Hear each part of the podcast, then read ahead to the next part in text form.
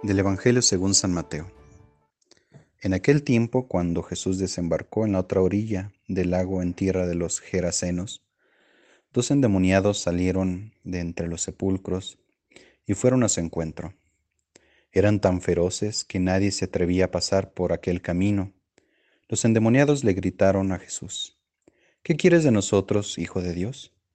¿Acaso has venido hasta aquí para atormentarnos antes del tiempo señalado? No lejos de ahí había una numerosa piedra de cerdos que estaban comiendo. Los demonios le suplicaron a Jesús, si vienes a echarnos fuera, mándanos entrar en esos cerdos. Él les respondió, está bien.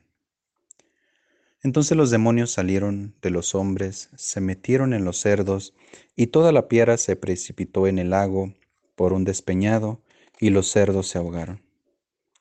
Los que cuidaban los cerdos huyeron hacia la ciudad a dar parte de todos aquellos acontecimientos y de lo que sucedió a los endemoniados. Entonces salió toda la gente de la ciudad al encuentro de Jesús, y al verlo, le suplicaron que se fuera de su territorio. Palabra del Señor. ¿Qué tal amigos y amigas de Jesús para Millennials? El Evangelio de hoy tiene una escena muy interesante y peculiar.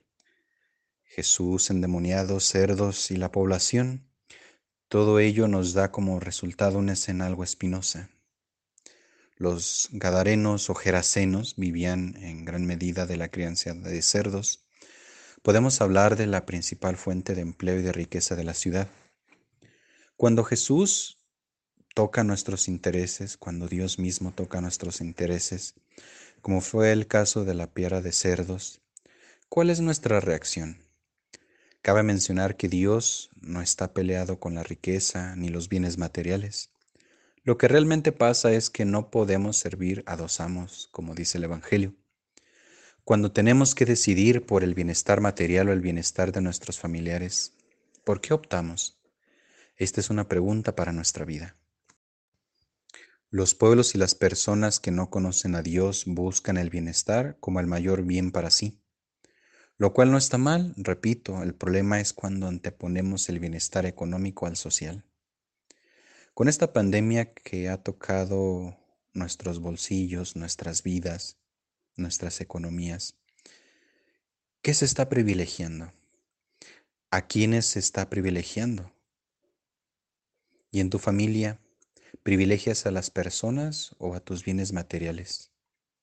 Nuestra fe cristiana nos invita a privilegiar al ser humano en esta sociedad del descarte, como lo ha dicho el Papa Francisco.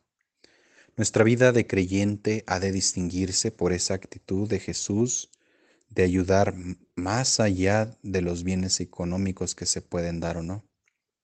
Por eso, en un bello texto del siglo II de nuestra era cristiana conocida como la Carta de Ogneto, describe la vida de los creyentes de la siguiente manera. Son pobres y enriquecen a muchos, les falta todo, pero les sobra todo. Y se casan como todos y engendran hijos, pero no abandonan a los nacidos.